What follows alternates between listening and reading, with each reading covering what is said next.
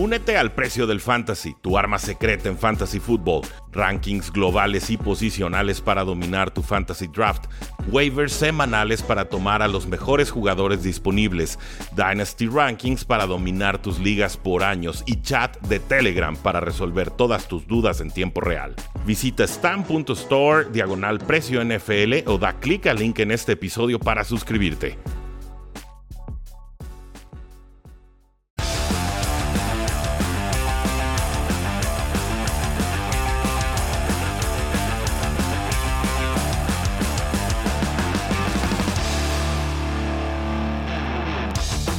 A todos y bienvenidos a un programa más de Cuarta y Gol, donde la NFL no termina y nosotros tampoco. Mi nombre es Rudy Jacinto, me encuentran en Twitter como arroba NFL y por supuesto ya estamos a 86 días de que inicie la temporada NFL 2021.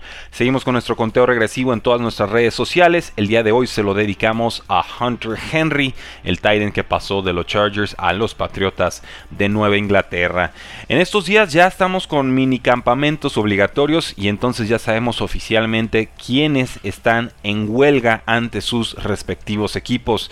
Muy sonado, por supuesto, el caso de Aaron Rodgers con los Packers. Él no se reporta y obviamente pues ya tenía que aparecer. Entonces el equipo está oficialmente avisado de que Aaron Rodgers está inconforme. Lo mismo sucede con el quarterback Stephon Gilmer de los Patriotas de Nueva Inglaterra, quien está en su último año de contrato y ya los Patriotas habían intentado venderlo a final de la temporada pasada. Desgraciadamente para ambas partes me parece eh, se lastima el cuádriceps y entonces no puede competir en cabalidad, en, en forma con algún otro equipo y entonces entonces el trade pierde sentido, ¿no? Se queda con los Patriotas, pero no se reporta el minicampamento obligatorio entonces está haciendo todo lo posible por forzar su salida. El día de hoy trasciende que Xavier Howard, el cornerback, este jugador que en su momento fue el cornerback mejor pagado de toda la NFL, también está en, en huelga. No se reporta el minicampamento oficial y esto posiblemente sea por una cuestión salarial. Él considera ser de los mejores, si no el mejor cornerback de la NFL. Jugó bien el año pasado.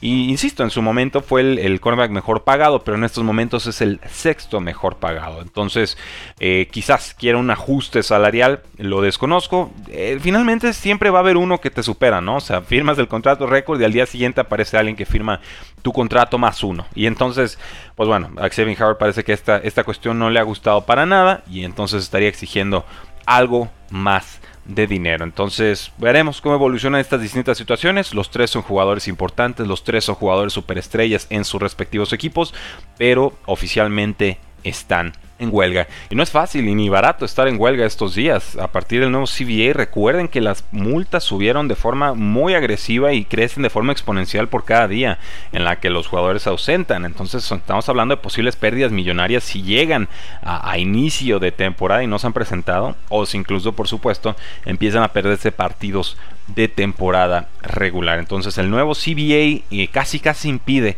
que pueda haber una, una huelga prolongada. A mí me gusta más ya el modelo del, no, no del opt-out, ¿no? sino del opt-in, o más bien de estar en el, en el campo pero sin realizar las actividades. O sea, te presentas con el equipo, oficialmente no te pueden multar, pero te sientas en la banca y haces lo que tengas que hacer o te vas a, levantar pesas o, como sea, ¿no? El caso es que te reportas, pero finalmente la huelga la declaras dentro de las instalaciones y no fuera para precisamente sacarle la vuelta a esta, esta cuestión de las multas escalonadas. Veremos cómo se resuelve todo esto. Aquí cumplimos con reportar que Aaron Rodgers, Stephon Gilmore y por supuesto Xavier Howard en estos momentos no están en entrenamiento obligatorios. Y a falta de noticias generales, creo que está muy tranquilo este, este off-season.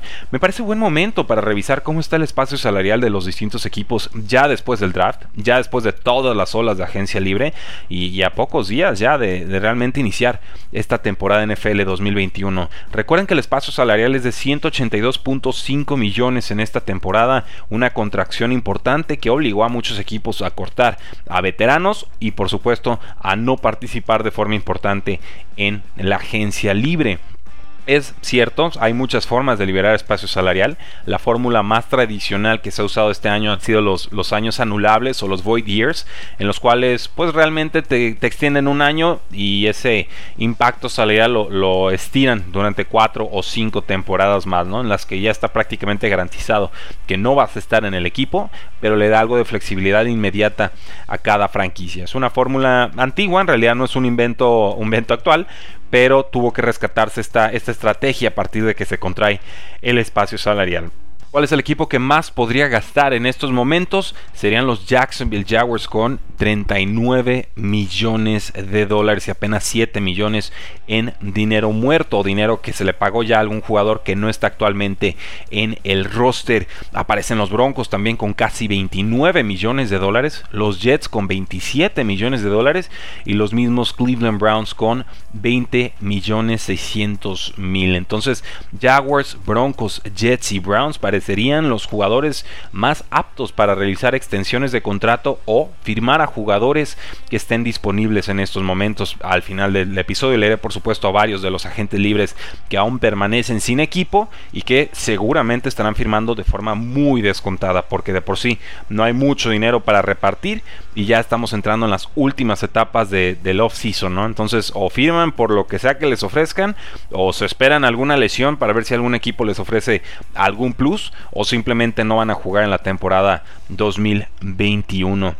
Vemos por ahí a los Chargers con casi 20 millones de espacio salarial, a los Lions con 18 y medio, a los Bengals con 18 casi cerrados y a los 49ers y Panthers con 17 millones y medio, un poquito más, ¿no? Los 49ers con 17 750, a los Panthers con 17 600. Entonces, otra serie de equipos con espacio salarial, los Bengals no se distinguen precisamente por gastar mucho en agencia libre. Eh, los 49ers me gusta lo que están haciendo, finalmente ya tiene el relevo generacional para la posición de coreback. Me parece un roster muy completo. Creo que no se les está dando el crédito debido. Eh, sobre todo después de que se están recuperando de varias lesiones. Y las Panteras, bueno, yo preguntaba en redes sociales con Sam Darnold cuántas victorias creen que tenga Darnold esta, esta campaña. Y, varios decían 8, decían 9. Yo, creo, y respeto la opinión, pero yo creo que se están emocionando, ¿no? El, el over-under está en 7 y medio. Y yo sí los veo más cerca del 6 y del 7 que del 8 y del 9. No sé qué opinen ustedes. Finalmente las Panteras tuvieron como 8 partidos que perdieron por menos de, un touchdown. Entonces sí, sí, sí hay un margen ahí importante para que con ligeras mejoras en el equipo empiecen a producir de forma más importante. Pero aquí, aquí ojo, estas Panteras todavía tienen algo de espacio para gastar. De ahí le siguen equipos como Washington, Patriots, Falcons y Colts. Todos ellos, por ejemplo, Washington con poquito más de 17 millones de dólares en espacio salarial. Patriotas todavía con 16 millones de espacio. Obviamente, viendo cómo resuelve el tema de Stephon Gilmore, no los veo muy dispuestos a, extenderlo. Los Falcons, bueno, pues ya soltaron a Julio Jones. Obviamente, ahora sí están respirando un poquito en temas eh, fiscales, no en temas financieros. Ellos están cerca de los 15 millones de dólares de espacio salarial, pero no les alcanza el dinero para parchar todas las bajas que tienen en el equipo. Y además, ese dinero que liberaron lo tienen que aprovechar para firmar contratos de novatos. Imagínense tener a todos sus novatos en lista de espera afuera de oficinas tratando de recibir su dinero y no poderlo hacer porque tenías a Julio Jones con un contrato, eh, una extensión importante que apenas iba a entrar en vigor este año y que obviamente fue un error esa, esa gestión por parte del equipo de Atlanta. Los Colts tienen eh, poquito menos de 15 millones de dólares en espacio salarial. Me parece que el, que el off-season, más allá de lo de Carson Wentz, ha sido muy tranquilo, ¿no? Eh, ni en el draft me impresionaron, ni en agencia libre me parece que hicieran algo de, auténtica relevancia salvo, insisto, el tema de Carson Wentz, a quien yo todavía le tengo, le tengo fe. Podría verlos a los Colts como candidatos a hacer un trade con las Águilas de Filadelfia por Zach Ertz. Es un contrato, pues no, no muy baratos, debe estar en los 7, 8 millones anuales, pero finalmente es un, es ala cerrada que se ha entendido con Carson Wentz en el pasado, y tampoco me entusiasman mucho los Titans que tienen en estos momentos los Colts, sobre todo liderados con Jack Doyle. Entonces, ojo ahí, creo que ese espacio salarial podría aprovecharse para un ala cerrada de nombre Zach Ertz. En el siguiente bloque de, espaciados salariales, por llamarlos de alguna manera, los vikingos tienen casi 12 millones de dólares en espacio, los Cardinals tienen poquito más de 11 y los Bills tienen también un poco más de 11 millones de dólares en espacio salarial. Lo de los Bills ya lo saben, ha sido renovar a todas sus piezas, meterle, inyectarle talento por la vía del draft. Los Cardinals ha sido firmar a mucho veterano, e, es una fórmula que yo, eh, que a mí me preocupa, yo no, yo no veo muy claro que los JJ Watts y los AJ Greens de la vida realmente le vayan a dar ese salto de calidad a la franquicia, aunque respeto que los Cardinals eh, quieran hacer un all-in y aprovechar este contrato de novato que todavía tienen con, con Murray. No sé, no, no me parecen movimientos eh, del todo pensados a mediano y largo plazo, ¿no? Me parecen muy inmediatos y solamente un equipo puede ganar el Super Bowl. Y aún con todos estos movimientos, no me parece que Cardinals esté en la primera y quizás ni siquiera en la segunda fila de favoritos para llevarse el Super Bowl.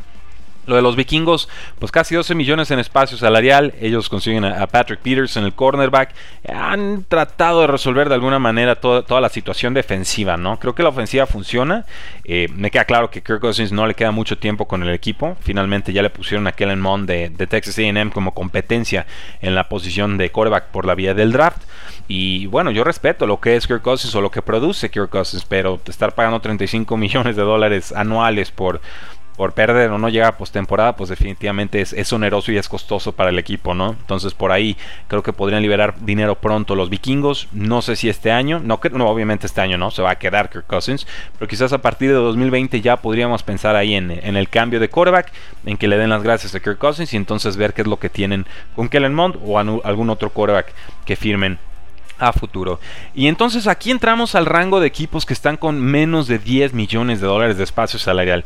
Ya no esperen movimientos importantes en agencia libre de estas franquicias. ese es el, propósito de este ejercicio, ¿no?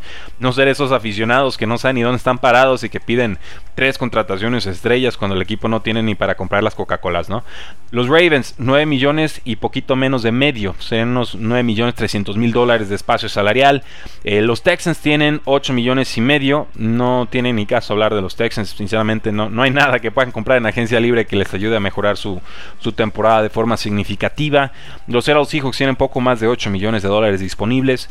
Los Chiefs tienen poco menos de 8 millones en espacio salarial.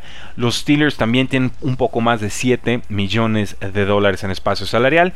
Y en ese rango encontramos también a los Titanes de Tennessee Después, por supuesto, del trade por Julio Jones y después, por supuesto, de la extensión de contrato o la reestructura que hicieron más bien con el quarterback Ryan Tannehill y los Delfines de Miami aparecen también junto a los Rams con poquito más o poquito menos de 7 millones de dólares. Entonces, todo este rango, Ravens, Texans, Seahawks, Chiefs, Steelers, Titans y Dolphins tienen entre 10 y 7 millones de dólares en espacio salarial. ¿Qué significa esto? No esperen movimientos, pero sí les alcanza para firmar a todos sus novatos. Eh, seguimos con la lista. Los Vaqueros de Dallas tienen 6 millones de dólares. Los Santos tienen poquito menos de 6 millones. Los Osos tienen 5 millones 750 mil dólares.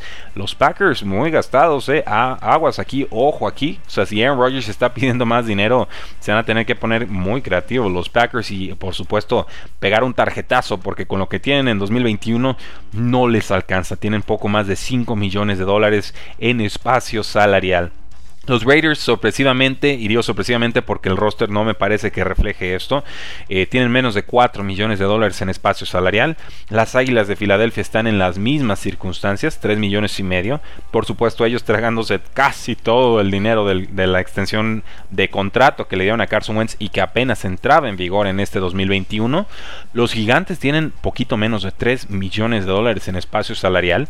No me parece un roster acorde a ese, a ese nivel de gasto ¿no? O sea, hay, piezas talentosas, sí, pero no, no me parece realmente que el, el, roster de los Giants vaya a producir acorde a lo que están gastando o en estos momentos, ¿no? A todo el dinero que tienen comprometido, aunque firmaron a Kenny Golladay, el ex receptor de los Lions. Y entonces al final de la lista tenemos a los campeones del Super Bowl, los Bucaneros de Tampa Bay con apenas millón y medio en espacio salarial. Me queda claro que los bucaneros ya están muy cómodos. Me queda claro que los bucaneros, si necesitan espacio, van a pegar el tarjetazo.